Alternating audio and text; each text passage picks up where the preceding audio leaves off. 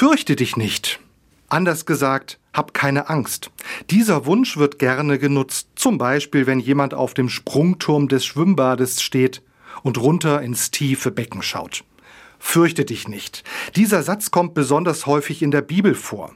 Immer dann, wenn zum Beispiel ein Engel etwas Ungewöhnliches verkündet, dann sagt er bei seinem Erscheinen erstmal, fürchte dich nicht. Das ist ja auch ein ungewöhnlicher Moment, wenn da plötzlich ein Engel im Raum steht. Deshalb berichtet die Bibel von diesen vertrauensbildenden Maßnahmen. Und auch Jesus benutzt diese Anrede. Die Botschaft ist klar. Egal was passiert, du musst keine Angst haben. Ich finde diese Zusage hilfreich.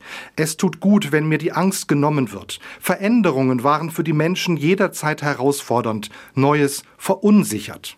Als das Telefon erfunden wurde, hatten die Menschen Angst, dass dadurch das Schreiben verlernt wird.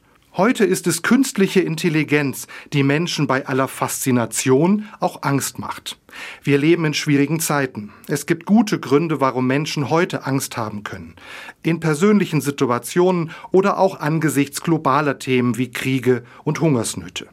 Da ist es gut, wenn auch heute Menschen wie Engel sagen, hab keine Angst. Wir können für andere Menschen zu Mutmachengeln werden. Fürchte dich nicht oder halt ein Hab keine Angst sind wichtige Zusprüche. Den guten Worten sollten dann auch Taten folgen. Jesus ist auch nicht nach seinen guten Wünschen wieder tatenlos verschwunden. Jesus segnet, heilt und hilft nach seinen Worten. Das ist sein bleibender Auftrag. Menschen sagen, dass sie keine Angst haben brauchen und dann auch etwas dafür tun, damit gutes Leben gelingen kann.